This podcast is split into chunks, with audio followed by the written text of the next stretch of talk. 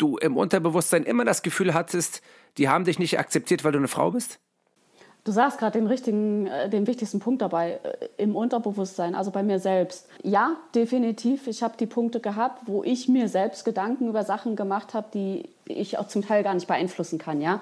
Oder mir Sachen eingeredet habe. Ich meine, das klassische Beispiel ist, dass, dass, du als Frau sagst, oh, ich muss es jetzt irgendwie allen zeigen, ich muss besser sein als die Kollegen, ne? ich, ich muss vieles besser machen, was ja totaler Quatsch ist. Also zumindest äh, kann ich bei uns definitiv davon sprechen und auch meine Hand dafür ins Feuer legen, dass dem einfach nicht so ist. Ähm, und das hat mich äh, ganz viele Jahre äh, am Anfang meiner Karriere ähm, blockiert. Refitcom, der Podcast. Referee, Fitness, Community. Alles über Schiedsrichter. Mit Patrick Ittrich.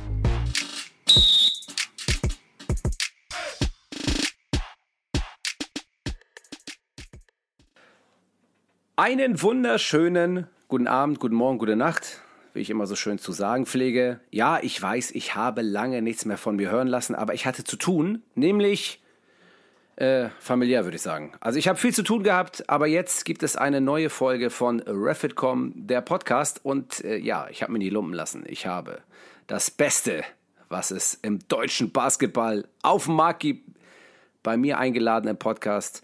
Anne Panther und Daniana Ray. Das ist korrekt, oder Daniana? Äh, du kannst auch Ray sagen. Kann ich Ray sagen? Ja. Äh, ka äh, muss ich oder kann ich? Nee, es ist wirklich, du kannst, weil ähm, die Schüler, Schülerinnen nennen mich Frau Ray im Englischunterricht. Äh, ich höre auf beides. Ich würde mich Ray nennen. Okay, das ist gut.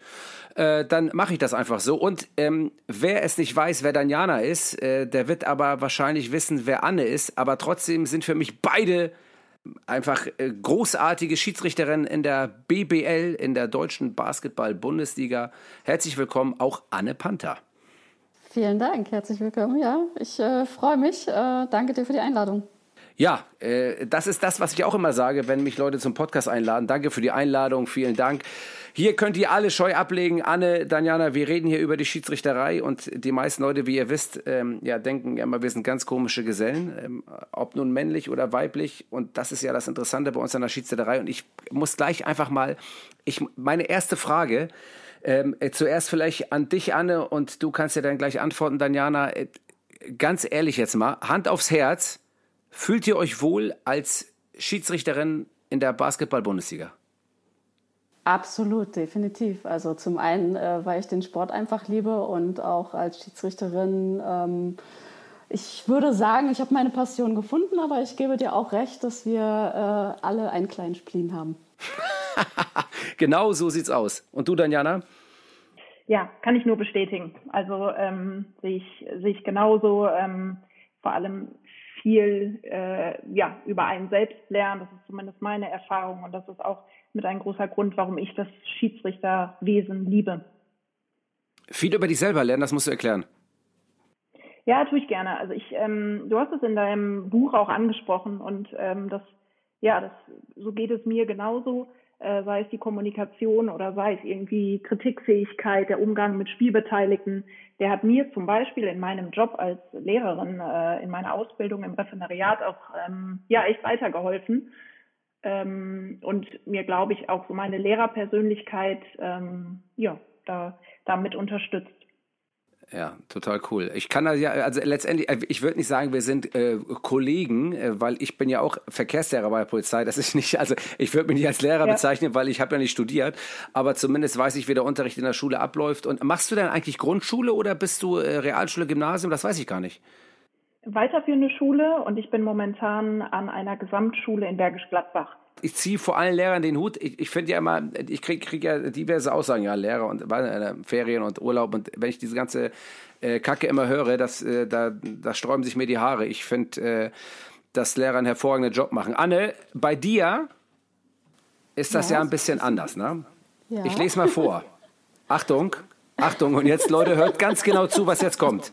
Bleibt ein, wirklich wirklich nicht vom Stuhl kippen, nicht umfallen, nehmt euch ein Bier, ein Glas Wein. Jetzt wird's richtig hammerhart, Leute. Achtung, Achtung. Ich bin eine umsetzungsstarke HR-Managerin mit fundierter Erfahrung in der strategischen und operativen Personalarbeit und nachweislichen Erfolgen in der Optimierung von HR-Prozessen, digitaler Transformation und im Projektmanagement. Ich habe ja Loki geguckt letzte Woche äh, in der Serie. Wenn ich jetzt hier so Transformation und so, ey, ganz ehrlich, was ist das? Anne, was ist das?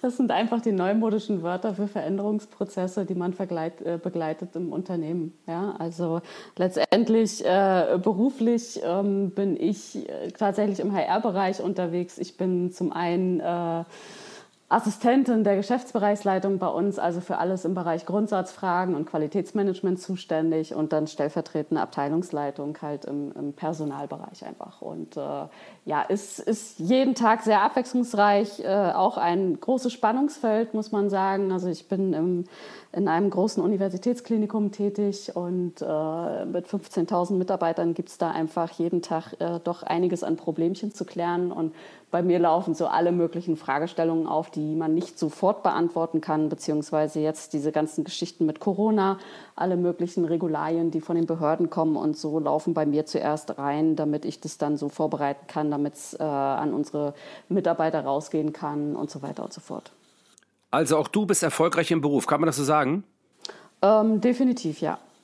Und Daniana ist auch erfolgreich, weil ich finde, äh, wenn man Lehrerin ist heutzutage, dann ist man ja, ich weiß nicht, wer das von euch kennt da draußen, dann ist man ja, das gibt so gewisse Besoldungsstufen, äh, A12, A13, A14. Als Lehrer steigt man ja in den meisten Fällen oder Lehrerin äh, als A12 bzw. A13 ein. Das ist korrekt, oder? Täusche mich nicht, ne? Ja, genau. Ganz genau. genau. Also das sind schon Gehaltsstufen, die sind schon mal nicht ganz so schlecht, würde ich sagen. Und Leute, denkt da bitte dran, das alles, wie hat früher Wilfried Heidmann, mein ehemaliger Regionalobmann, gesagt, hahaha, Patrick, das alles bietet dir nur die Schiedsrichterei. Also wir haben uns da immer aber lustig gemacht, aber da ist in der Tat was Wahres dran. Also ich glaube, dass viele von uns ähm, da sind, weil sie gelernt haben über die Schiedsrichterei, äh, durch den Beruf oder mit dem Beruf zusammen ähm, erfolgreich zu sein. Das sehe ich doch richtig, oder? Jetzt auch vielleicht an dich die Frage, Anne, weil die ja Daniana schon mehr oder weniger beantwortet hat. Absolut. Ich habe äh, insgesamt in meiner Laufbahn ähm, von beiden Seiten sehr profitiert, muss ich sagen. Ähm, zum einen diese ganzen Sachen, die wir in unserer Ausbildung als Schiedsrichter lernen. Also wir sind ja auch mit, mit äh, Psychologen äh, arbeiten wir sehr eng zusammen, mit Polizeipsychologen, mit Sportpsychologen, ähm, die uns gerade in diesem Bereich Kommunikation, Feedbackgespräche, Kritikgespräche, vor allem auch untereinander, ähm, gerade auch im Generationswandel, ähm, so unter den ganzen Aspekten sehr, sehr stark schulen. Das Thema Stressmanagement, was, was uns Schiedsrichter alle trifft, ja, schnell Entscheidungen fällen und so weiter und so fort. Das sind alles Punkte, die, glaube ich, jeden Schiedsrichter, egal auf welcher Ebene er tätig ist, in seinem Leben extrem prägen und ähm, wir davon einfach im Berufsleben alle sehr profitieren können. Ich glaube, wir Schiedsrichter sind gerade im Bereich Kommunikation sehr, sehr weit vorne, sehr feinfühlig auch.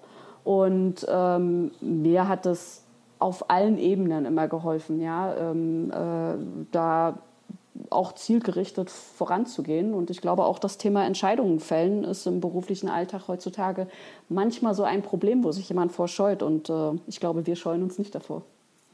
Ja, und das zeichnet uns aus. Und wie gesagt, nochmal an alle da draußen, an alle, die noch nicht äh, entschieden haben, was sie äh, mit ihrer Jugend anfangen wollen, werdet Schiedsrichter oder werdet Schiedsrichterin äh, und dann steht euch Tür und Tor offen. Ja, also meistens zumindest. Also ja auch nicht immer, aber, aber ich glaube, meistens kann es so sein, dass, äh, dass man da auch äh, vielleicht die richtige Entscheidung trifft am Ende.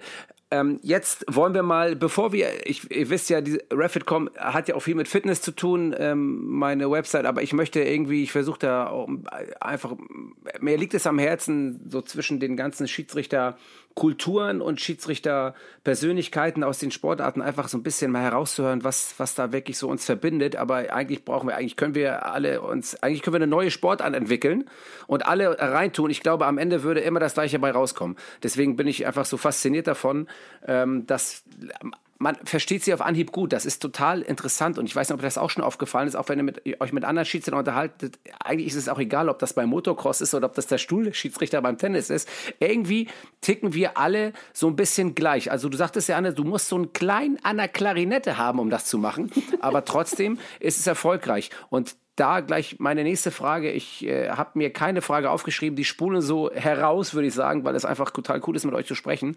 Ähm, die nächste Frage für an dich, Daniana.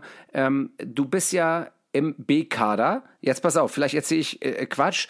Also ich weiß, dass du Bundesliga-Schiedsrichterin bist seit der letzten oder diesen Saison. Jetzt äh, musst mich nicht festnageln, aber du stehst auf der offiziellen Seite beim DBB noch als B-Kader-Schiedsrichterin. Ist das so korrekt? Das stimmt, das ist, äh, ich glaube, dass es auf der Seite noch ist. Ich habe jetzt nicht mehr, nicht mehr geschaut. Ich bin aber zu dieser Saison 2021 äh, offiziell in die BBL äh, aufgestiegen. Also du bist im A-Kader, richtig? Richtig. Wie kann es denn sein, ja, und jetzt mal, ähm, also die Kritik kommt von mir, nicht von euch, ihr könnt euch gerne zurückhalten. Wie kann es denn sein, dass auf der Seite des Basketball-bund.de ich als erstes das, die Visage von Benjamin Barth sehen muss, ja, aber, äh, aber dann runterscrollen muss und irgendwann kommt dann Daniana. Das geht doch nicht. Das geht doch nicht. ich rufe da mal an und frage die mal, was mit denen los ist. Naja, auf jeden Fall war okay, auch eher, ja, ja. war auch eher eine, ähm, äh, nicht ganz so ernst gemeinte Frage. Ich weiß natürlich, dass du in, der, äh, in die Bundesliga gekommen bist und davor auch von mir nochmal herzlichen Glückwunsch. Und das hast du alles Anne zu verdanken. Ist das korrekt oder wie verstehe ich das? Nein, nein, nein, da möchte ich gleich intervenieren. Sie hat das nicht mir zu verdanken. Also das hat sie schon mit ihren eigenen Leistungen gemacht. Ich habe sie sicherlich begleitet und in ein, zwei Punkten mal äh, ratend, beratend zur Seite gestanden. Aber äh, sowas äh, muss ein Schiedsrichter immer alleine schaffen und das hat sie sich schon selbst erarbeitet unsere, unsere Zusammenarbeit war in den, ähm, in den Jahren davor. Also da haben wir äh, ja sehr eng äh, zusammengearbeitet, als ich in die Bundesliga äh, gekommen bin, in die dritte Liga sozusagen, die Pro B. Äh, und ab da, glaube ich, haben wir auch zusammengearbeitet, viele Jahre. Ähm, genau. Nicht ganz, da muss ich intervenieren, weil Daniana hat mich damals gepfiffen, noch, wo ich selbst in der zweiten Liga gespielt habe. Und da habe ich sie gehasst äh, von daher war da an Zusammenarbeit noch nicht zu denken zu der Zeit. Aha, du hast die, also stopp mal, du hast gepfiffen. Moment. Und Anne hat gespielt. Wer hat wen gehasst? Also du als Schiedsrichterin, sie als Spieler oder andersrum? Ich habe grundsätzlich als Spielerin die Schiedsrichter nicht wirklich gemocht. Also ich kann da auch Spieler auf dem Feld verstehen. Das waren nicht direkt Feindbilder, aber ich habe natürlich aufgrund meiner Erfahrungen selbst schon äh, hohe Erwartungen gehabt an die Schiedsrichter und deshalb, wenn die nicht erfüllt wurden, war ich sehr unzufrieden. Und äh, Daniana war da noch sehr jung und, und gerade auch. Und hat äh, sozusagen äh, Grütze gepfiffen. Grütze ja, nicht, aber das, das, das stelle ich gerne klar. Also Anna hat da, glaube ich, ein anderes Spiel gesehen. Ähm, ja. Wie meistens. Da noch lange. Never ever. lange darüber diskutiert. Ich, um ehrlich zu sein, ich konnte, ich weiß gar nicht, wann wir darauf kamen, aber äh, ich konnte mich daran lange nicht erinnern. Und wir haben es irgendwann, hast du es angesprochen, Anne? Und da habe ich gesagt, was, was für ein Spiel? Und dann die Begegnung. Und ich habe ein Heftchen, da schreibe ich alle Begegnungen rein. Der Kollege stimmte und äh, also ich war auf jeden Fall da und ähm, ja, sehr interessant. Achso, die Meinung hat dann sozusagen Anne exklusiv, könnte man, könnte man urteilen. Wir hatten zunächst eine andere, ähm, aber ja. Aber ich kann das ja, ich kann das, aber es ist, du hast eine Formulierung genannt, Anne. Du hast ja. äh, Erwartungen an den Schiedsrichter, hast du gerade gesagt, richtig? Korrekt, korrekt. Und welche sind das? Ähm, also da, da, muss ich dahingehend ausholen. Zu der Zeit war ich selbst schon als Schiedsrichterin unterwegs und wurde gefördert. Das heißt, ich habe die Programme durchlaufen und mir wurde gesagt, was ich auf dem Feld zu leisten habe oder was ich zu erfüllen habe. So, entsprechend habe ich natürlich diese gleichen Erwartungen an die Schiedsrichter dann in der Liga gestellt, in der ich gespielt habe. Und ähm, ob das jetzt ist das Thema Fitness, ja, dass sie immer auf der Höhe sind, dass sie auch ja kein Gramm Übergewicht haben, weil einfach Optik mit entscheidet. Das ist, ist nun mal so, da kann jeder sagen, was er will, aber ähm, wir kriegen relativ schnell früh auch beigebracht, äh, wenn der Schiedsrichter die Halle betritt, ist einfach das erste Urteil von den Spielbeteiligten gefällt. Und das stimmt so, kann ich als Spielerin bestätigen. Ähm, das ist genauso, wenn man in eine Bar geht und eine Frau oder Mann kennenlernen will, richtig? Nein, natürlich ist immer Alles der erste klar. Eindruck. Ich wollte das nochmal klarstellen. Ne? Ich habe keine so. Ahnung davon, aber ist, okay. Und, und dann? Ja. Ähm, dann natürlich muss jede Entscheidung zu 100 Prozent korrekt sein und natürlich hat der Schiedsrichter aus Sicht des Spielers oder der Spielerin sehr oft nicht recht. Das muss man natürlich auch sagen. Ja, und ja, ähm, Ja, also das ist eigentlich schon der Keypunkt. Wenn, wenn jede Entscheidung korrekt ist, dann haben wir auch gar kein Konfliktpotenzial. Und äh, da wir ja auch häufig nicht einer Meinung sind, dann weißt du ja auch, dass die Schiedsrichter häufig nicht so richtig liegen. Nein, also das war meine Erwartungshaltung natürlich ganz klar, dass die Kommunikation akkurat perfekt ist, dass jede Position akkurat perfekt ist und natürlich, dass jede Entscheidung auch auf dem Level ist, so wie sie zu sein hat. Und ähm, das, ist, das ist natürlich aus meinem Blickwinkel damals... Ähm, vielleicht zum Teil nachvollziehbar, aber auch eine, eine falsche Herangehensweise, weil ich einfach, ich habe zwar gespielt, aber ich habe irgendwie als Schiedsrichterin agiert ähm, und äh, das, das passt nicht zusammen. Deshalb habe ich mich ja irgendwann dann für eine Laufbahn entschieden und bin den Weg dann auch weitergegangen.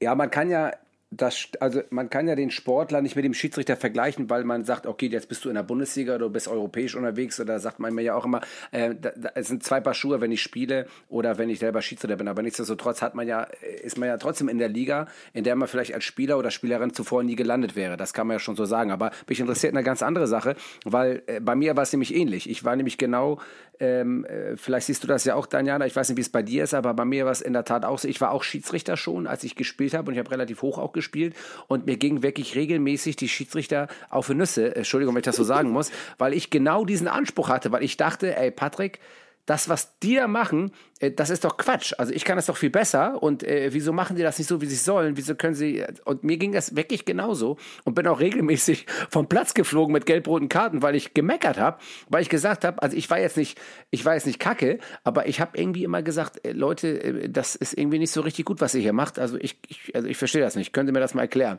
Und das, ähm, ich glaube, ich war so ein nerviger Spieler für einen Schiedsrichter. Und ich glaube, das ist ganz gut, dass ich da noch die Seiten gewechselt habe. Äh, war das bei dir ähnlich, Daniana, oder hast du gesagt, ich wollte schon immer Schiedsrichter werden?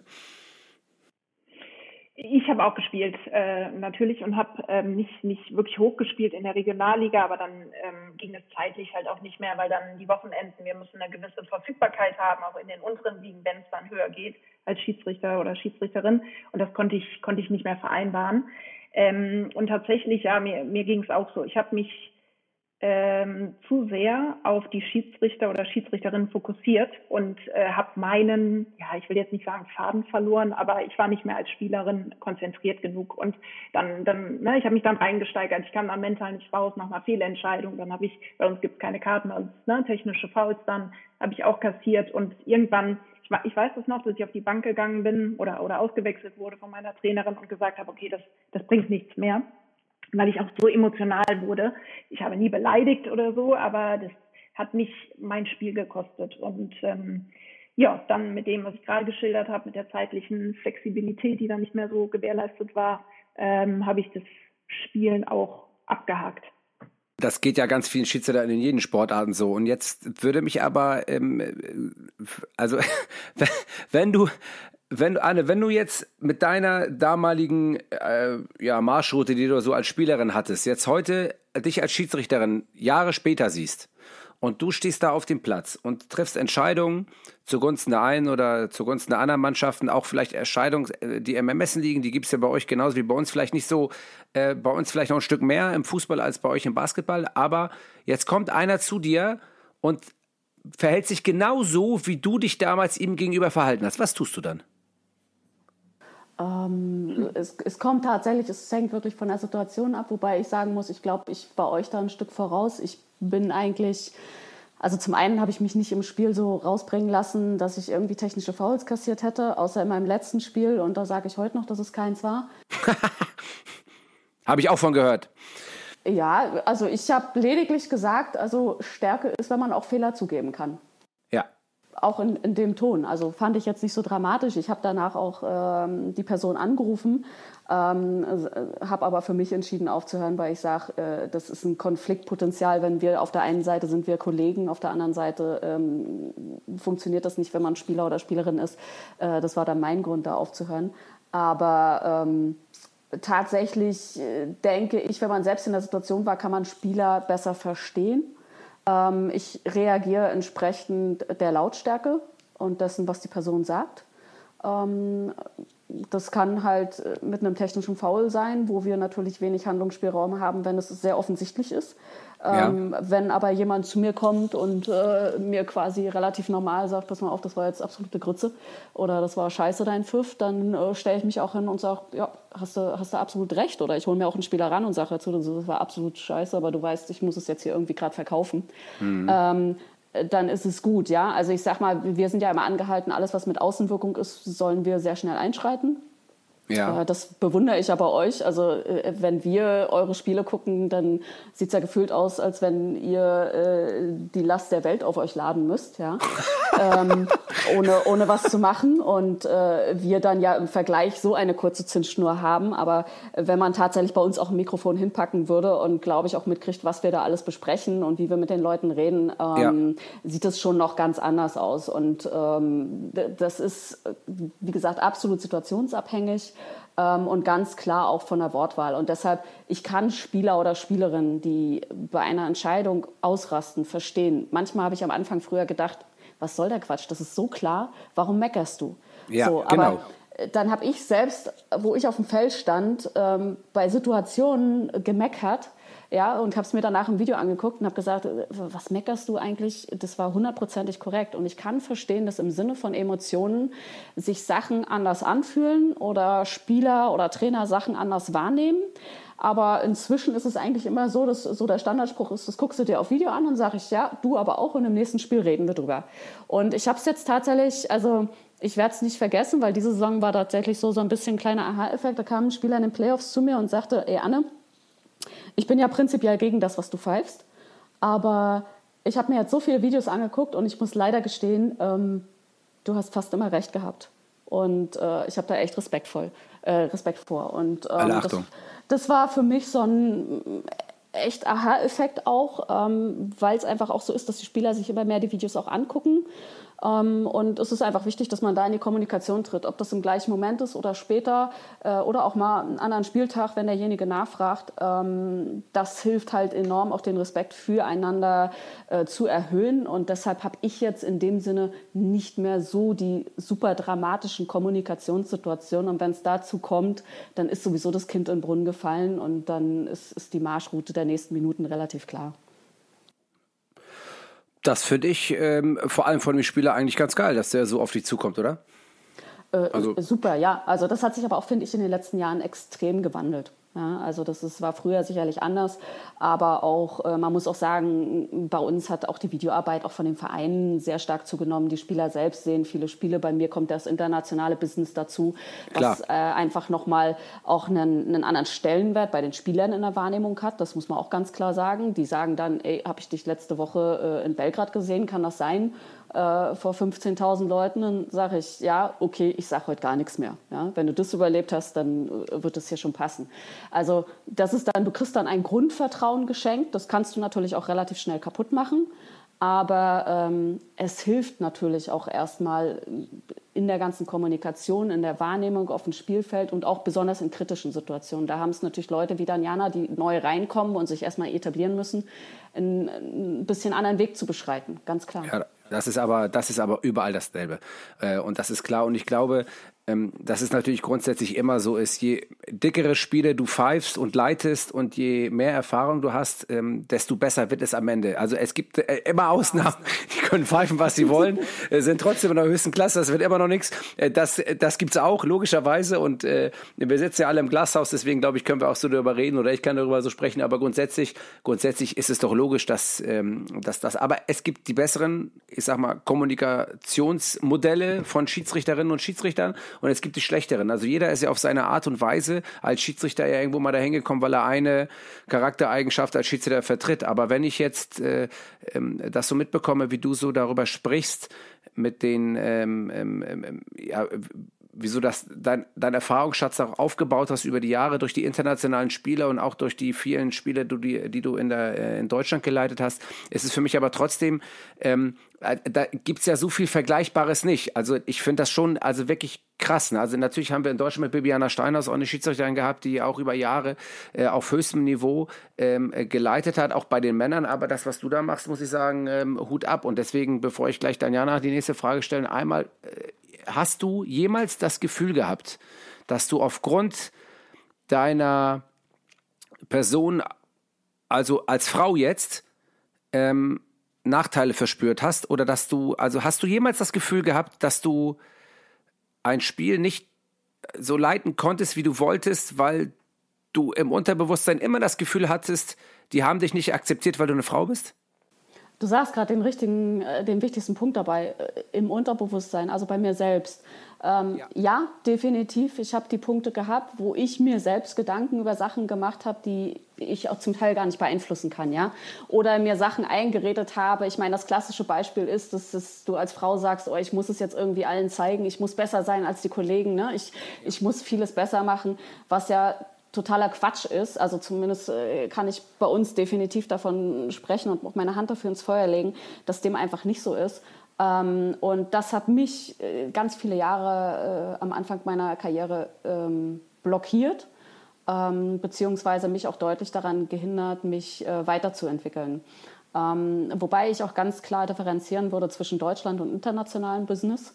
Ja, weil ähm, in Deutschland ist es nochmal eine andere Kultur, als wenn ich jetzt vielleicht in bestimmte Länder komme, wo kulturell betrachtet die Frau schon eine andere Rolle hat. Ja, da ist natürlich erstmal die generelle Wahrnehmung ähm, von den Zuschauern nochmal eine andere. Ich glaube auch, ähm, oder ich weiß, wo ich am Anfang in diese Liga in Deutschland kam, war auch die Wahrnehmung hier von den, von den Fans eine ganz andere, als sie jetzt ist. Ja, also äh, sie kennen mich jetzt einfach auch und, und äh, sie, sie, haben jetzt auch den, den Werdegang verfolgt und inzwischen ist es ja eher so, dass äh, man tatsächlich auch sehr positive äh, Nachrichten bekommt über, über auch ähm, Autogrammanfragen und so, was äh, in der was? Vergangenheit gar nicht denkbar war, ja. Und ähm, äh, tatsächlich äh, im Ausland ähm, auch von Spielern und Trainern das äh, akzeptiert ist, aber die Fankultur da einfach nochmal eine andere ist. Und äh, ich habe gemerkt, wenn ich drüber nachdenke, tatsächlich blockiert das. Und das ist auch, wo ich neu ins internationale Business kam, hat das, war es für einen kurzen Moment da.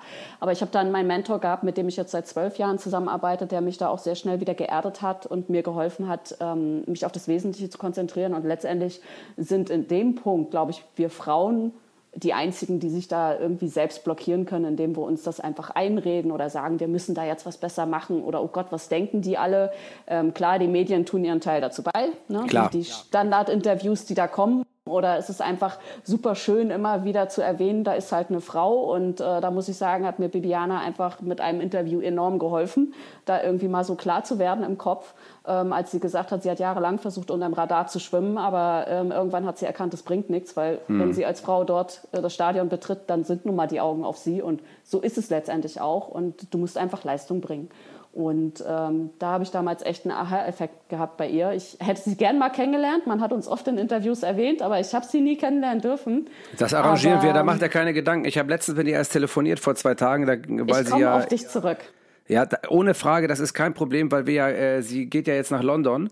Ja. Äh, dort übernimmt sie einen neuen Job, aber macht ihr keine, sonst fahren wir zusammen mit ihr nach London. Die hat dann eine Bude sich geholt, dann fahren wir dahin oder machen wir einen los. Macht euch keine Gedanken, ich nehme euch alle mit. Ich erinnere dich dran und äh, Benny ist definitiv auch dabei. Ja, das kann ich mir denken, dass der dabei ist. Ja. Sofort. Nein, das ist doch cool. Ähm, Daniana, ähm, ist es bei dir genauso? Hast du von Anne gelernt? Hat sie dich darauf vorbereitet oder war es bei dir im Unterbewusstsein genauso? Ich bin eine Frau, ich muss mehr leisten. Ich sage mal immer, das ist ja wie so ein, jemand, der 20 Stunden arbeitet äh, und äh, sagt, äh, die anderen arbeiten 40 Stunden und ich muss immer mehr machen als die anderen. Tatsächlich, tatsächlich nicht. Und ich habe gerade, als Anne das geschildert hat, ähm, habe ich nochmal Revue passieren lassen. Also ich habe da eine andere Wahrnehmung, zumindest in meiner Erinnerung. Ähm, ob ich das ja in meiner Laufbahn dann hoch in die Bundesliga doch anders erlebt habe. Aber ich erinnere mich da gerade nicht mehr dran. Ich glaube aber, das liegt zum größten Teil wirklich an Anne und noch den zwei weiteren Frauen, die es, ähm, ja, die es schon in der Bundesliga gab, dass da halt schon der Weg geebnet wurde. Also ich habe meine Erfahrung war, dass ähm, es egal ist, also dass, dass wenn man die Halle betritt, dass klar wird kurz geguckt, welche, welche Schiedsrichter oder Schiedsrichterin sind es, aber dass es dann vor allem, ja, ich sag mal ab der ab der Bundesliga spätestens, dass es dann nicht mehr ist äh, Schiedsrichterin oder Schiedsrichter, sondern einfach nur Hey Ref oder ja. Total dass cool. es da nicht mehr irgendwie ums ums Geschlecht geht und ja genau, das fand ich auch und das hat mir mit Sicherheit auch ähm, ja viel geholfen. Ich habe mir, ich habe zumindest versucht, da nie irgendwie großen Kopf drüber zu machen, oh, ich bin eine Frau und ich, ich muss jetzt, ich weiß nicht, ich muss jetzt doppelt arbeiten oder ich muss mehr auffallen oder so. Äh, das war, ich sage mal in Anführungsstrichen, sehr angenehm. Und intern? Was meinst du mit intern? Intern meine ich ähm, nicht, wie die Welt von außen euch sieht und wie die Spieler euch von außen sehen und die Manager, sondern wie sehen die Schiedsrichter, die ja immer noch in der Überzahl sind, logischerweise, äh, wenn man so auf die, äh, auf die, äh, klar, es ist äh, Männer, ähm, es ist die Männerliga und es ist bei uns auch die Männerliga und da sind wenige Frauen im, ähm, am Start. Ähm, wie habt ihr ein Gefühl, dass das äh, vorher schwieriger war? Ist es jetzt egal? Also wie werdet ihr intern gesehen von euren Kollegen? Ich, für mich ist da auch kein Unterschied. Also ich behaupte, da gibt es keinen, keinen Unterschied. Äh, ich weiß nicht, ob Anne da eine, eine andere Auffassung hat. Also ich kann sagen, dass sich das entwickelt hat. Danjana hat tatsächlich in der Zeit, wo sie jetzt in der zweiten Liga war, waren, äh, korrigiere mich Danjana, also mindestens immer drei oder vier Frauen mit in der Liga. Ähm, also ja. wir hatten da einen relativ hohen Anteil, muss man tatsächlich sagen, bei 30 äh, äh, Schiedsrichtern insgesamt in dem Kader. Und äh, in der ersten Liga, als ich hoch bin, gab es damals noch Pitt Kremer, die aber schon verletzungsbedingt zu der Zeit ausgesetzt hat und dann ein Jahr später auch aufgehört hat. Ähm, deshalb war da so ein bisschen eine Zeit lang, äh, ja, lief man halt ein bisschen alleine rum. Deshalb ähm, war das nochmal eine andere Sache. Und ähm, die äh, männlichen Kollegen, ähm, ich sag's mal so, ich glaube, das hat nichts mit Mann oder Frau zu tun, sondern ich sage, den Respekt der Kollegen im generellen Sinne muss man sich immer erarbeiten. Ne? Man kriegt immer Vorschusslorbeeren, aber ähm, das zu halten musst du dir erarbeiten. Und da nehme ich tatsächlich bei unseren Kollegen wahr, ähm, dass es inzwischen definitiv keinen Unterschied mehr macht, ob du äh, Mann oder Frau bist. Ähm, früher war es so, dann, wo ich die ersten Male natürlich auch als, als äh, erste Schiedsrichterin angesetzt war, ähm, war das neu. Aber ähm, ich, ich kann sagen, dass es da immer eine, eine super Unterstützung auch gab und ähm, da intern keine, keine Probleme in dem Sinne aufgetreten sind. Ja, also überhaupt nicht. Und das, das würde ich, da würde ich mich auch immer gegen weigern zu sagen, dass das so eine geschlechterspezifische Sache ist. Ich glaube tatsächlich, und ich glaube, da kann sich kein Schiedsrichter von freimachen. Warum machen wir das Ganze? Wir wollen am Ende des Jahres bei den besten Spielen auf dem Feld stehen. Ja. Und das heißt, egal äh, wer im Kader ist, das sind alles potenzielle Konkurrenten für die besten Spiele dann, ja. Also ich glaube, eher aus dem Blickwinkel wird das betrachtet vielleicht manchmal, ne? Ähm, oh, äh, wie wird das Ganze? Aber ähm, nicht, äh, da kommt jetzt eine Frau. Also nicht, da kommt jetzt eine Frau, ah, ist doch klar, die kriegt ja die Spiele, weil sie eine Frau ist. Nee, also die Kollegen haben tatsächlich ähm, äh, das wahrgenommen, dass wir zumindest medial und in manchen Hallen manchmal anders angesprochen werden oder wurden, sagen wir es mal so. Und, Inwiefern? Ähm, äh, ich, also ich habe die Erfahrung gemacht, gefühlt gibt es mehr Schimpfwörter für das weibliche Geschlecht als für das männliche. ähm, also, also ihr wurdet auch schon mal so richtig runter. fett, also ihr wurdet schon mal richtig fett beschimpft vom Allerfeinsten aus allen Rohren, ja? Natürlich, ich meine, das wurdet ja auch. Ist das ja, nicht herrlich? Das ist doch herrlich. Ist das nicht wunderbar, wenn du da runtergehst und das Stadion ist voll und die erste Reihe von den ganzen Menschen, die die meiste Kohle haben, beschimpfen dich vom Allerfeinsten. Ich bleib hier aber stehen und frag die, was mit denen los ist. Ja, immer kriege ich ihm aufs Maul. Aber ich finde das ja sensationell, was bei den Leuten abgeht. Aber, ähm, aber gut, dass es auch ihr so beschimpft werdet. Ich habe immer gedacht, ihr habt da wirklich Vorschusslaubein und ich, armer Kerl, stehe da in der Mitte und werde beschimpft als einziger. Nein, ihr kriegt es auch ab. Sehr gut. Alle Schiedsrichter. Das hat überhaupt nichts mit Mann oder Frau zu tun. Ja. Also da muss, ich dir, da muss ich dir ehrlich sagen, ich frage mich manchmal so, wenn du in den Hallen bist, tatsächlich, ja, die, die irgendwie gefühlt die Schlimmsten sind die, die teuersten Plätze bezahlen. Ja. Aber ich glaube, das sind die, die wir einfach am besten hören. Ich frage mich nur ja. immer, wenn da Eltern sitzen mit ihren Kindern und das Kind ist irgendwie acht oder zehn Jahre ja. alt und die Eltern nehmen Worte in den Mund, die ich noch nicht mal gehört habe in meinem Leben, dann frage ich mich so, also hier läuft jetzt gerade was falsch. Das ist so der genau. Punkt, wo ich einsetzen würde. Ne? Ansonsten sage ich, okay, sie zahlen Geld, um zu schreien, dann, dann ist das halt so. Das habe ich auch mal gesagt. Ich habe gesagt, die Eintrittskarte ist, der, ist, der, äh, ist das, das Erlebnis, um das loszuwerden, was du die ganze Woche nicht konntest. Und das ist genau. Äh, wirklich so. Äh, du erkaufst dir mit der Eintrittskarte ähm, äh, gerade im Fußball, sage ich jetzt mal, primär, aber natürlich überall, äh, wo du kannst du dein Frust loswerden. Und das erkaufst du dir mit der Eintrittskarte. Aber ich finde, es ist, hat so eine gewisse Grenze.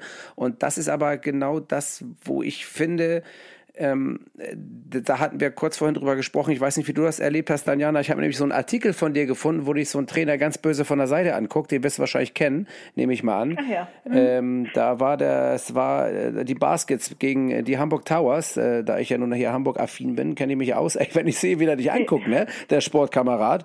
Äh, Dennis Wucherer heißt der. der entweder, entweder er will mit dir ausgehen äh, und sagt dann, na du, oder er sagt, ey, mal Schätzelein, das ist hier gar nichts, was du hier zusammen flötest. So, also ich denke mal eher Letzteres. Ähm, ja. ähm, aber ich finde, es hat eine Grenze. Also ich, äh, die Grenze ist bei mir, und das ist das, was du vorhin mit diesen Emotionen meintest, ähm, Anne. Ich finde, ähm, und da bin ich ein bisschen anders gepolt. Ich finde, es gibt ja auch unterschiedliche Charaktere auf dem Platz, denn nicht jeder lässt seine Emotionen raus und rastet aus. Es gibt ja auch andere Spielercharaktere, die tun das nicht und kommen anders auf dich zu. Und deswegen frage ich mich, natürlich ist nicht jeder gleich, aber ich finde, ab einem gewissen Level musst du eine gewisse Emotionskontrolle haben, denn ich finde, das Argument, das für viele so eine Art Totschlagargument ist, Emotionen berechtigen mich, Fehlverhalten auszuüben, das lasse ich als Schiedsrichter in meinem Fall nicht gelten und sanktioniere das. Und ich finde, wenn du das dann tust, musst du auch mit der Konsequenz leben und dann später, äh, ob du das nun gut findest oder nicht oder was auch immer, aber ich finde, man muss mit der Konsequenz leben. Also das sehe ich ganz speziell so, dass ich das nicht gut finde, wenn einer die Emotion benutzt als Argument dafür, sich daneben zu benehmen. Da bin ich zu 100 Prozent bei dir. Also ich glaube, das sehen wir alle so. Ähm, ich sage aber zum einen, äh, und da kann mich jeder korrigieren, aber ich glaube, jeder Schiedsrichter pfeift lieber ein Spiel, wo es Emotionen gibt, wo es laut ist, wo es Stimmung gibt, ähm, als äh, ein Spiel vor leeren Hängen, äh, totenstill. Ne? Das mhm. ist die eine Sache. Und das andere, ähm, ja, wir haben alle unsere, unsere Sanktionsmöglichkeiten, glaube ich. Ähm, es ist immer die Kunst, wie wir damit umgehen. Bei uns werden auch alle, habe ich ja vorhin gesagt, ganz klar sanktioniert in dem Bereich und das müssen sie auch. Aber ich glaube, der Punkt ist immer so von unserer Seite der Umgang damit, ne, zu wissen, okay, das ist jetzt halt gegen meine Rolle. Ne, das ist ja nie was gegen uns persönlich. Da wird es ja immer ganz interessant, wenn man das so relativ neutral für sich wegstecken kann. Ja. Wenn es auch auf dem Level ist. Manchmal überschreitet es ja sogar dieses Level, muss man ja tatsächlich genau. sagen. Aber ähm, auch das ist ja, ich glaube, das ist etwas, was uns Schiedsrichter auszeichnet, weil wir müssen ja eine Woche später vielleicht oder zwei Wochen später wieder aufs Feld gehen und haben die gleiche Person vielleicht wieder da stehen und gehen neutral ran. Das finde ich ja immer so spannend, dass gefühlt Spieler und Trainer nehmen das irgendwie länger mit, diese Sachen, als wir. Weil für mich ist es mit der Sanktion, okay, ist sanktioniert, damit ist das Ding fertig. Wenn ja, einer und, äh, in jedem dritten Spiel, das du hast, immer gleich Kacke zu dir ist, dann behandelst du den logischerweise, weil das ist ja Professionalität, auch danach immer gleich. Aber den magst du doch trotzdem nicht. Das kannst du mir doch nicht erzählen. Nee, natürlich mag ich ihn. Äh, also, was heißt mögen? Also, ich sag's mal so, ich sehe es, du musst es ja so sehen, äh, jemand, der sich jedes dritte Spiel gleich verhält ja, und mhm. uns das damit relativ einfach macht, dass wir ihn jedes dritte Spiel vom Feld stellen können, immer wieder ja. sanktionieren können, ist ja relativ einfach. Ich finde ja, ja viel, viel, viel schwieriger diese Spieler, die ja tatsächlich so smart sind, die das so machen, dass du sie nicht sanktionieren kannst ja. und die sich jedes Mal weiterentwickeln und du eigentlich im Nachhinein nach dem Spiel da stehst und dich ärgerst, dass diese Person so weit gekommen ist und du dir vornimmst, das nächste Mal geht es nicht so weit und dann hat die Person aber schon wieder alles geändert, macht alles anders und du kommst da nicht ran. Also, ähm, ich weiß nicht, darf man den Be äh, Begriff benutzen, auch wenn Kinder, also abgewichst meinst du, ne? Äh, brutal, na klar. Ja, ja. Äh, und die nerven einen am meisten. Da gebe ich dir recht, äh, da kenne ich auch so ein paar Sportkameraden und da hast du recht. Und äh, äh, manchmal versuchen die aber auch ja bei uns was auszuwirken. Ich äh, habe da letztens erst wieder so eine Begegnung der dritten Art gehabt, muss ich fast schon sagen. Ähm, und ich finde, was mir dann hilft, wenn ich es schaffe, nicht also wenn es öffentlichkeitswirksam wird, dass ich nicht anders kann, als zu sanktionieren, weil jeder das erwartet und das einfach auch Pflicht ist, auch regeltechnisch, ja, da muss ich es machen. Aber wenn ich die Möglichkeit habe, so eine Person komplett zu ignorieren, finde ich das fast noch geiler. Also man muss ja immer für sich den Weg finden, wie lasse ich mich nicht emotionalisieren. Das ist ja das Wichtigste überhaupt. Äh, definitiv. Das Problem ist ja nur, also bei uns, äh, zumindest so wie ich es wahrnehme, wenn wir jemanden ignorieren, heißt das ja immer zu 100 Prozent, also die Person ist arrogant. Warum mhm. kannst du nicht kommunizieren? Ne, das mhm. sind ja mhm. all die Sachen. Aber du, ich bin da bei dir. Ich habe letztes Jahr hatte ich einen Spieler, äh, mit dem ganz viele Schiedsrichter ein Kommunikationsproblem haben. Das ist aber international, nicht in Deutschland. Und wir ja. haben überlegt, was machen wir? Und der fing sofort in der ersten Minute nach der ersten Entscheidung wieder an, kam zu mir und hat mich zugeleiert. Ja. Dann habe ich ihn angeguckt und habe wieder weggeguckt und habe gedacht, nee. Und dann kam er immer wieder an, warum ignorierst du mich, warum ignorierst du mich? Und dann habe ich gesagt, das bringt nichts. Und dann guckt er mich an, ja, redest du nicht mit mir? Sag ich, nee, das ist, das ist, macht einfach, macht nichts. Ja. Und er so, ja gut, dann rede ich heute nicht mit dir. Ich so, danke. Ja. So, und dann war der aber so schockiert, dann wollte ja. er wieder zu mir kommen, mit mir reden. Dann habe ich ihn ignoriert, so wie du sagtest. Und es ging das ganze Spiel so. Und das hat ihn nachher am Ende viel, viel mehr fertig gemacht als mich, ja. Und meine ja, Kollegen genau. haben mich beneidet, weil ich in dem Moment, ich hatte Ruhe vor ihm. Sie mussten sich mit ihm dann beschäftigen für den Rest des Spiels. Ähm, aber ich ich finde auch das wieder super interessant, weil du sitzt dann danach und denkst so, okay, jetzt hast du ihn für dieses Spiel, das hast du, aber du nimmst ja wieder was für dich mit. Also ich glaube, genau. es gibt kein Spiel, wo wir nicht lernen.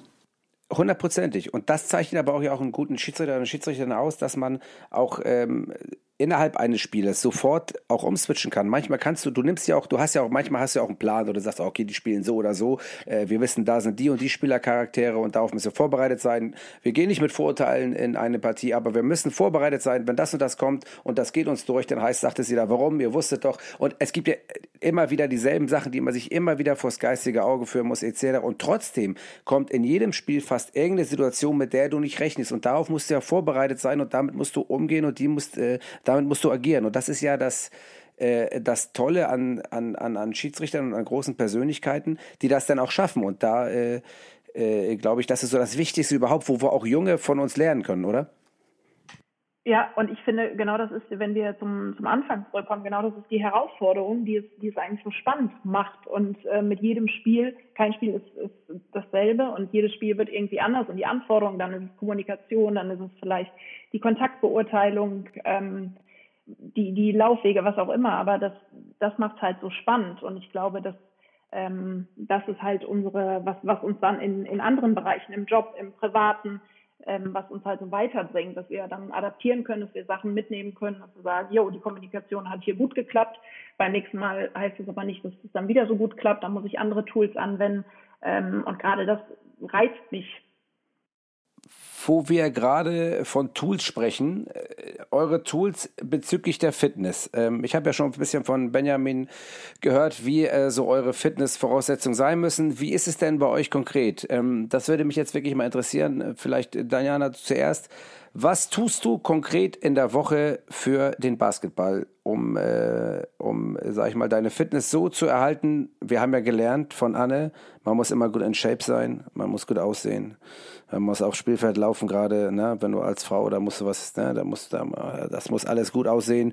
Ne? Also ich, also ich werde das, äh, ohne, das finde ich ja sensationell. Ich muss mal ganz kurz drüber nachdenken. Ich, wenn ich das nächste Mal auf, in das Bundesliga-Stadion laufe hier, das, äh, wenn ich ein Spiel pfeife, dann denke ich da mal an dich, Anne, ähm, dass ich was, ich versuche da mal dran zu denken, mal gucken, ob das klappt. Also äh, sensationell. Äh, äh Daniela, ganz jetzt mal, aber jetzt mal äh, ein bisschen ernsthafter. Äh, was tust du die Woche über für den Basketball?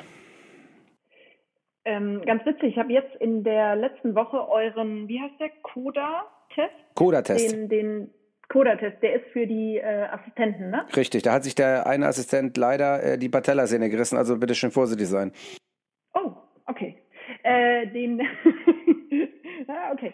Äh, den, den, ja, habe ich ausprobiert, fand ich sehr interessant, weil wir, wir haben unsere Tests, ähm, die sehen ein wenig anders aus. Ähm, also ganz konkret, ich versuche immer einen Mix aus, äh, ich sag mal, Langstrecke in Anführungsstrichen, also laufen gehen, äh, mit dann unterschiedlichen Intervallläufen oder Steigerungsläufen und äh, Athletiktraining äh, zu machen. Und das funktioniert momentan ganz gut. Jetzt leider äh, sind, sind ein paar Hallen in Köln und Leverkusen aufgrund des Hochwassers gesperrt, aber das hat ganz gut äh, funktioniert, äh, weil wir eine Athletiktrainerin haben. Das ist meine Ex-Trainerin, bei der ich, unter der ich auch gespielt habe. Ah, okay. Und, ähm, ja, da sind viele Basketballinhalte drin und, und natürlich äh, Sprintfähigkeit und Spritzigkeit. Das ist ganz gut. Ich glaube, das ist halt auch sehr wichtig, dass wir natürlich einmal wie jeder Schiedsrichter äh, die, die Ausdauer ähm, ja, weiter fördern, aber halt auch in den, in den Sprints, die wir ja auf dem Basketballfeld auch haben, ähm, dass wir da halt auch fit sind und äh, auch verletzungsvorbeugend agieren. Lieblingsübung? Ich habe ein Balanceboard und ähm, ja, darauf ja, also ich, ich äh, surfe sehr gerne in meiner Freizeit Oh. und ähm, das versuche ich dann. Du wenig surfst? Hier, ja, ich habe. Das passt ja, das passt ja total auch zu deinem Namen, ne? Das muss ich einfach mal sagen, ne? Diana Ray auf dem Surfbrett. Das ist ja, das passt dazu. Komisch, hätte ich jetzt gedacht, Okay. wenn, wenn jemand surft, dann du. Komisch. Wahnsinn. Eingebung. Ja, aber das, das ist halt so ein, so ein nettes Tool, was man dann hier ab und an machen kann und ähm, darauf auch so Körperstabi-Übungen wie eine Planke auf dem, auf dem Brett halten. Ja. Ähm, das finde ich echt sehr herausfordernd und die kannst du ja dann immer umstellen und schwieriger mit Zeiten machen. Ähm, das, das mache ich sehr gerne, ja. Und eine Übung, die du hast, aber wo du sagst, die musst du machen, sonst kommst du nicht weiter? Äh, Ausfallschritte finde ich äh, sehr Ah, unangenehm. Ekelhaft. Ja. Ja, gerade nach einem Training, dann die, die ziehen bei mir noch. Ja, sehr gut. Anne, wie ist bei dir? Ähm, ja, also ich habe zum einen ein äh, Trainingsprogramm äh, aus dem, vom Weltverband, der für uns Schiedsrichter entwickelt wurde, wo einfach jeden zweiten Tag spätestens gefühlt äh, immer etwas anderes gemacht wird. Aber es ist, ist hauptsächlich Intervall- und Tempowechselläufe, muss man einfach sagen. Ich habe zwischendurch, mache ich mal eine Langstrecke mit rein, aber das macht bei uns nicht wirklich Sinn. Und ähm, also jeden zweiten Tag mindestens laufen und dann äh, aktuell gehe ich noch zwei bis dreimal ähm, ins Fitnessstudio, um da eben auch äh, Kraft- und, und Stabi-Übungen zu machen, weil das einfach essentiell wichtig ist. Wobei ich tatsächlich auch dieses Jahr erst äh, so richtig äh, für mich dann gelernt habe, dass du, wenn du auch schnell Kraft entwickeln willst, dass da eben nicht nur Sprinten reicht, sondern dass du tatsächlich auch Muskelaufbau machen musst in der Ja. Richtung. Ähm, das, Sogenannte nicht so- Hypertrophie-Training, ne? ja, da habe ich vorher nicht so drüber nachgedacht. Und ähm, ja, und äh, als Ausgleich tatsächlich äh, mache ich dann auch äh, Yoga. Äh, musste ich aufgrund von, von Verletzungen äh, äh, auch erkennen, dass dieses Thema Stretching nach dem Spiel besonders extrem vernachlässigt wurde von mir auch. Ähm, also ich spreche jetzt für mich und wenn ich die Kollegen äh, in der Kabine meistens sehe, glaube ich, ist das dort ähnlich. Das unterschätzen wir tatsächlich. Also da wird eher was anderes gestretcht, aber nicht die Muskeln, ne? Wahrscheinlich, ne? Also wahrscheinlich irgendwie so die. äh, Naja, sagen wir mal so, also wenn du richtig stretchst, solltest du ja tatsächlich irgendwie alles mindestens 20 bis 30 Sekunden Richtig. halten, jede Übung. Ja. Ja. Und Ja. wenn du dann wirklich äh, komplett deinen Körper einmal durchstretcht, dann bist Ja, du ja bist bei einer du halben Stunde mindestens. in der Halle, ja. Genau, und äh, die Zeit haben wir nicht. Das heißt, wir ziehen uns relativ schnell danach um, gehen erstmal duschen und äh, dann geht's an die Videonachbearbeitung.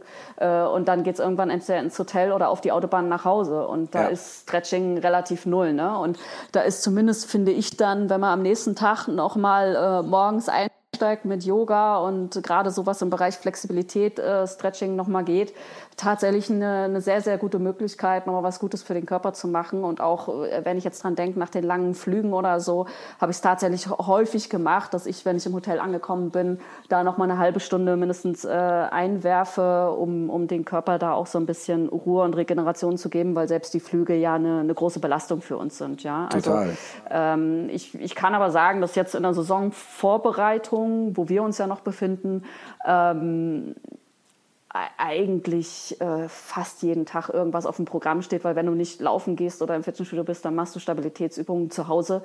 Ähm, äh, f- von daher ist da im Moment sind wir, glaube ich, nicht anders als die Athleten selbst oder dürfen wir auch gar nicht sein, weil die Anforderungen an uns äh, auch extrem hoch sind. Wenn die Saison losgeht, sage ich, äh, fahre ich ein Stück runter, weil es dann tatsächlich auch in, in ähm, so ein bisschen auf sich selbst aufpassen geht. Ne? Ja, klar. Und äh, auch wenn wir das nicht gerne hören, wir werden nicht jünger. Ja. Und das merke ich ohne Witz, ich merke das an meinem Klabauterkörper hier. Das ist wahr, ich habe ja auch schon relativ viele Verletzungen hinter mir und ich versuche echt immer viel zu machen, aber ich merke das einfach, das ist nicht mehr so wie vor 20 Jahren. Ey, oh, ah, Hilfe. Äh, ja, äh, was heißt denn Verletzung bei dir, Anne? Was, äh, was hast du dann da schon alles? Äh, vielleicht kannst du es mal ein bisschen mitnehmen. Was? Ich habe letztens einen getroffen.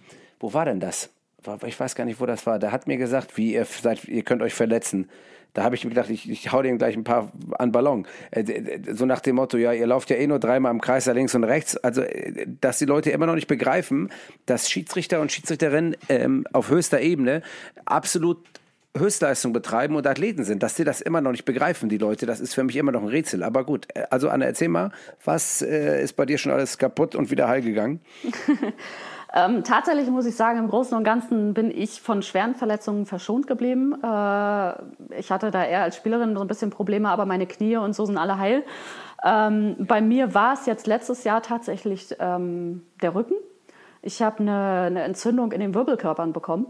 Und zwar tatsächlich durch Überbelastung, weil ich äh, versucht habe, einfach ähm, zum einen dem Trainingspensum, was die äh, internationale Liga gefordert hat, äh, dem gerecht zu werden, dann ähm, in der Woche drei bis vier Spiele gepfiffen habe äh, dann mit den Reisen und allem, ähm, das war einfach schwierig und äh, da kam das Thema Überbelastung rein und letztendlich war es dann dahingehend fast so, dass man überlegen musste, geht das Ganze noch weiter oder nicht, ähm, weil ich, also gefühlt bin ich hier aufgestanden, als wenn ich schon 102 bin. Ähm, ja, also, ich, also das war ganz schlimm, so mit Aufstützen auf den Knien und sich erstmal hochdrücken und dann versuchen mal gerade zu werden. Also äh, ich finde Rücken irgendwie so eine ganz schlimme Sache, aber ich glaube, jeder, egal was er hat, findet das in dem Moment am schlimmsten. Ja. Und äh, da habe ich tatsächlich auch so ein bisschen mehr gelernt, dieses Thema ne, auf sich hören. Und ich glaube, es ist immer eine gute Balance zwischen natürlich Aufbau, ähm, Vorbereitung fürs Spiel, aber besonders auch die Erholung und äh, die Erholungsphasen dem Körper mit zunehmendem Alter, glaube ich. Das ist umso wichtiger äh, dem Körper das zu geben. Aber ansonsten, also bei mir war das Steckenpferd immer der Rücken, weil ich mal als Spielerin ist mir jemand in den Rücken gesprungen, wodurch ich äh, Bandscheibenvorfall hatte, okay. der auch erst sehr spät diagnostiziert wurde. Ähm, und dann durch einen Autounfall nochmal hervorgerufen wurde. Aber ja. ansonsten habe ich tatsächlich keine Verletzungen gehabt. Ich glaube, als Schiedsrichter haben wir ja am häufigsten entweder Muskelsachen. Ja, ja also genau. das ist das, was ich am meisten Muskel erlebe bei unseren Kollegen. Muskel und Sehnen und tatsächlich haben viele Kollegen bei uns Achillessehne oder Meniskus.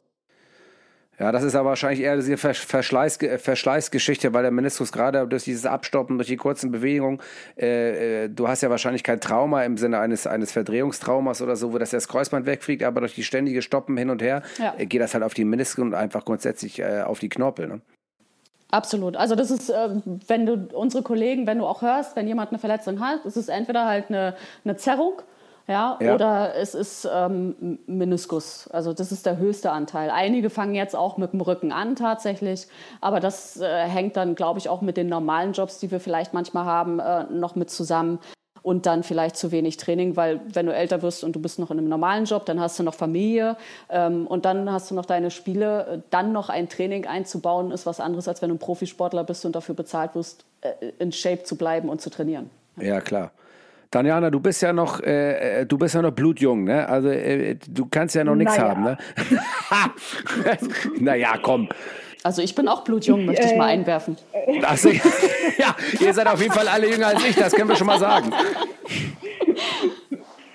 Ja, aber ich, ich merke ich merk auch schon einen Unterschied. Also äh, die, ähm, ja, die, die Belastung und auch dann auf den Körper zu hören, das war früher nie bei mir Thema. Oder ich, ich habe es halt nie gemacht und das ging immer gut, aber das jetzt in den letzten ja, zwei, drei Jahren hat sich das bei mir dann auch äh, ein bisschen mehr gezeigt. Ich hatte mit der Plantarsehne unterm Fuß ein wenig Probleme. Die hat sich entzündet bei mir. Das kam damals durch eine lange Wanderung in ja, vermeintlich schlechten Schuhen. Ja. Ähm, damit hatte ich lange zu kämpfen ähm, und ja, habe da aber ganz gute Therapiemöglichkeiten. Äh, war auch bei der Physio, also das ist soweit wieder gut. Ähm, nee, stimmt. Sonst toi toi toi, bis jetzt noch nicht. Aber trotzdem hört man, es sind immer wieder dieselben Baustellen bei, bei Schiedsrichtern irgendwie. Entweder sind die, äh, egal was man hört, äh, ob das nun die Implantarsehne ist, ob das die Menisken sind, ob es eine Muskelgeschichte ist, ob es der Rücken ist und dann ist es wieder der Quadratus lumborum links, der irgendwie wehtut und ausstrahlt in die Hamstrings und was sich alles. Ich war jetzt gestern auch wieder beim Training, habe Athletiktraining gemacht. Nee, heute war ich da, fällt mir gerade. Also ich weiß schon gar nicht, was für ein Tag heute ist. Äh, ich war heute beim Athletiktraining, gestern bin ich Fahrrad gefahren, ja, und morgen mache ich ein paar Intervalle und dann äh, ist Donnerstag ein bisschen Pause. Ich bin nämlich am Wochenende eingesetzt, äh, allerdings nicht als Hauptschiedsrichter, so dass ich ein bisschen mehr machen kann. Aber es ist wirklich so, man muss dann ähm, einfach haushalten. Ne? Ich darf dann einfach nicht so viel. Ich esse ja so gerne. Ne? Ich weiß nicht, ich, ich weiß nicht, ob ihr das kennt. Ich weiß, ich esse oh, ja so gerne. Ja, und äh, dann habe ich manchmal das Gefühl, und das ist, glaube ich, mein Hauptproblem. Patrick, du musst jetzt ein bisschen mehr machen, sonst passiert nämlich das, was allen passiert, die ein bisschen mehr essen.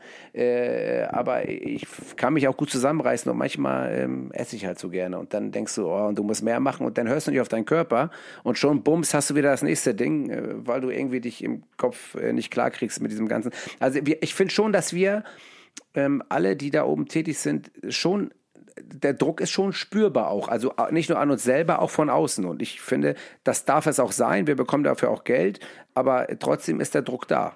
Was sagt ihr zum Thema Druck? Daniela? Ja. Daniela ist eingenickt ganz kurz beim Thema Druck. Nee, bin ich nicht. Ähm, ja, äh, klar, ist, ist der da. Also jetzt äh, verglichen mit der letzten Saison, ich weiß nicht so ganz, wie es beim Fußball komplett war, aber bis auf die Playoffs wurde bei uns halt ohne Zuschauer gespielt. Und ähm, natürlich fällt da schon mal recht viel Druck in dem, ja, in dem Moment, also bei dem Spiel von den Zuschauern äh, weg. Ähm, was natürlich dann hatten wir gerade das Thema Kommunikation, was das ein bisschen verändert. Ähm, ich bin sehr gespannt, wie, wie, ja, wie da die Umstellung jetzt erfolgt, wenn wieder Zuschauer zurückkommen.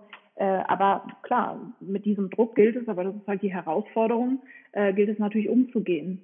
Äh, ja, ist, ist, ist viel letztendlich gesagt. Ne? Ich glaube, ähm, es sind halt die zwei Sachen, was kommt von außen, wie viel lassen wir an uns ran und welchen Druck machen wir uns tatsächlich selbst. Genau. Auch vor dem Hintergrund so, ne? welche Ziele hast du? Äh, Komme ich gerade neu in eine Liga, muss ich mich etablieren?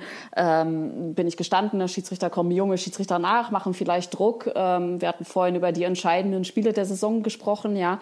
Ähm, äh, von daher, das spielt da alles mit rein. Ich äh, versuche es tatsächlich immer eher positiv zu sehen, ähm, die, die ganze Geschichte. Und äh, gerade jetzt, ich glaube, wir freuen uns ja alle, egal ob jetzt Fußball, Handball, egal welche Sportart, wenn die Zuschauer endlich zurückkommen. Total. Ja, ähm, so sehr wir vielleicht über manche äh, Wortwahl fluchen, äh, gehört ja, das einfach gehört dazu. Genau, und der Sport lebt davon und äh, deshalb freue ich mich brutal darauf. Ich habe mich tierisch gefreut an den Playoffs, als äh, Zuschauer da waren. Ja. Und ähm, das äh, gibt einfach ein, ein gewisses Gänsehautgefühl. Deshalb ähm, muss ich natürlich auch sagen, und, und Patrick kannst du auch sagen, hast ja vorhin auch schon bestätigt, je mehr Spiele du hast, ist ja Druck entwickelt sich ja anders bei jedem. Ne? Ja. Also als junger Schiedsrichter hast du in vielen Situationen eine andere Drucksituation als jetzt, wo du da stehst und schon lachst, ähm, wo du innerlich einfach weißt, okay, vor zehn Jahren war das Ganze vielleicht noch anders. Deshalb ähm, habe ich tatsächlich nicht so viele Situationen, wo ich jetzt sagen muss, von außen nehme ich Druck negativ wahr.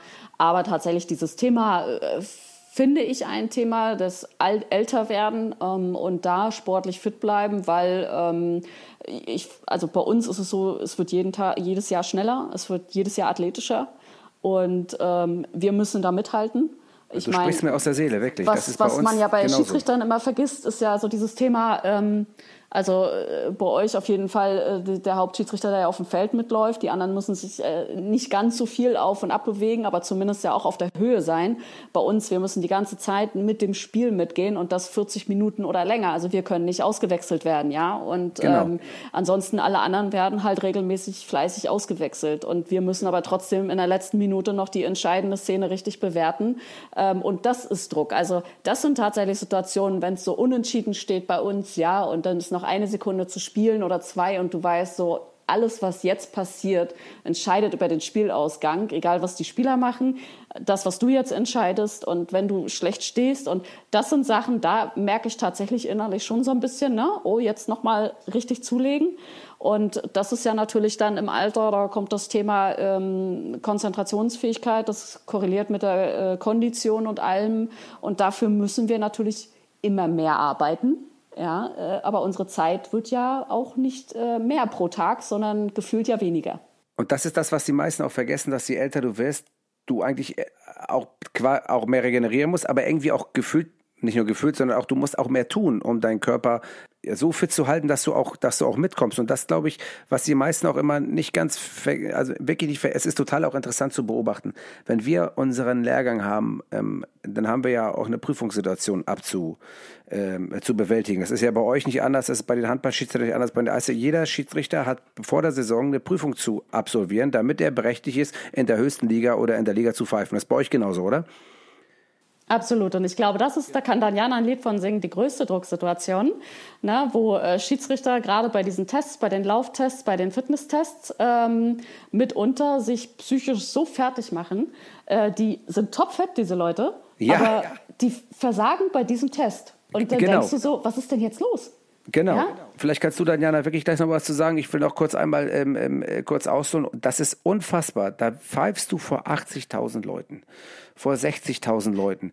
Du stehst da, lachst. Das ist alles kein Problem. Und dann machst du einen Lauftest, den du eigentlich ohne Probleme absolvierst. Die, wir haben ja sechs Sprints zu laufen, wir haben diese Intervalle zu laufen. Ja, das ist viel, das ist aber, es ist zu schaffen, es ist aber anstrengend, aber es ist zu schaffen. So, ich gehe hier aus dem Haus raus und mache jetzt gerade auch in der Corona-Zeit, habe ich viel von zu Hause aus gemacht. Nimm meine Pulse um, geh raus, fang an zu trainieren mich zu denen. Ich habe einen Puls von 55, denk, alle, Attacke, auf geht's. Jetzt schnalle ich die Uhr um, bevor es zu dieser Prüfung geht. Und ich habe gedacht, die Uhr explodiert. Weil weil das ist doch nicht, und das ist der entscheidende Faktor. Der Faktor ist, je älter du wirst, desto mehr machst du dir Sorgen um deinen Körper und desto mehr hast du Sorge, dass irgendwas während dieses, dieser Prüfung kaputt geht. Und dann hast du ja, bei uns ist es so, grundsätzlich, wenn du eine Prüfung nicht schaffst, hast du noch eine einmalige Wiederholungsmöglichkeit und dann bist du raus. Dann bist du raus. So, und jetzt ist natürlich, gibt es immer Kulanz und irgendwie Einzelentscheidungsmöglichkeiten, wenn du dich verletzt bei dem Lauf. Aber trotzdem schwingt das mit. Was ist, wenn ich mich verletze? Jetzt habe ich mich verletzt, um Gottes Willen. Jetzt habe ich mich verletzt und jetzt habe ich die nächste Prüfung und jetzt, was ist, wenn mich da wieder verletzt? Dann bin ich nicht mehr auf der Liste, dann kann ich nicht mehr fahren. Die Leute machen sich und dann wird der Tonus, der Muskeltonus wird absolut hochgepolt, weil der Kopf steuert den Körper. Du hast einen hohen Tonus und dann fliegt dir beim fünften oder vierten Sprint auf einmal der Muskel um die Ohren, wo du sonst nie ein Problem mit hättest. Das ist unfassbar. Und das ist, glaube ich, das, woran wir, egal ähm, wie geil wir jedes Spiel in der Bundesliga, in der BBL, in der, in der Handball-Bundesliga pfeifen. Ich glaube, das ist der größte Punkt, woran die meisten an sich arbeiten müssen, sich diesen Druck irgendwie zu nehmen. Daniana, ich höre. Ja, ich kann Gott sei Dank nicht persönlich davon Liedchen singen, weil ich, äh, also bis jetzt zumindest da immer ganz gut durchkomme. Und ähm, ja, ich, ich halt auch noch nie in diesem ähm, in diesem Prozess war, dass ich mir da irgendwie mentalen Druck gemacht habe oder wieder Versagensängste oder Prüfungsangst, was da oft äh, dann vorkommt, aber von Kollegen und Kolleginnen halt echt oft nah mitbekommen, wie ähm, ja, was da für Ängste durchgestanden werden und welche Prüfungsängste vor diesem Fitnesstest, ich kenne es aber andersrum auch vor dem Regeltest zum Beispiel, ähm, ja. die dann, die dann auftreten und ähm, teilweise jetzt letzteres, also der Regeltest, ähm, ja, ich kann das gut mit manchen Schülern oder Schülerinnen vergleichen, die dann auch in, in Testsituationen oder in Klassenarbeiten einfach so eine Panik bekommen und dann einen völligen Blackout. Das ist natürlich jetzt mental, das wäre dann eher beim Regeltest, aber ähm, dass sich das dann ähm, ja, auf den Körper auch ausweitet und dann, wie du gerade sagst, ne, dass dann Muskeln reißen oder man umknickt oder man das Gefühl hat, ich kann nicht mehr und so, das ist, äh, glaube ich, schon ganz furchtbar, ja. Ja, und das ist, äh, glaube ich, auch enorm wichtig, dass wir, dass wir das jetzt auch behandelt haben, das Thema, weil es ja auch für viele ähm, äh, Schiedsrichter ähm, und Schiedsrichterinnen bei uns in, in, in Deutschland ja auch ein Punkt ist und nicht nur in den Höchstligen, egal in welcher Liga, alle, die eine Prüfung ablegen müssen. Und das ist das, was halt die meisten nicht verstehen. Ich sage jetzt mal, ein Fußballer, der auf dem Platz trainiert, der trainiert gut und trainiert super, der hat natürlich haben die auch alle Druck, ist mir schon klar, aber die haben keine Prüfung. Die müssen alle keine Prüfung machen. Und ich finde das immer wirklich so erstaunlich zu sehen, wie ihr schon sagtet, wie sich die größten Persönlichkeiten äh, vor diesen Prüfungen wirklich äh, zermürben, ähm, äh, weil es irgendwo irgendwas in denen auslöst, was total krass ist. Ich finde es äh, unfassbar, das zu sehen, aber ähm, ich glaube auch, das ist ja ein Ticken menschlich, weil das sind alles Menschen, die äh, dann doch irgendwo, Gott sei Dank, normal funktionieren. Das finde ich immer ganz gut. Anne, äh, Daniane, wir haben jetzt äh, eine gute Stunde geschnackt. Ich kann mit euch hier noch zwei Stunden weiter schnacken. Das werden wir aber nachholen, entweder mit Bibiana Steinhaus, äh, Steinhaus äh, Web, Entschuldigung, Steinhaus-Web.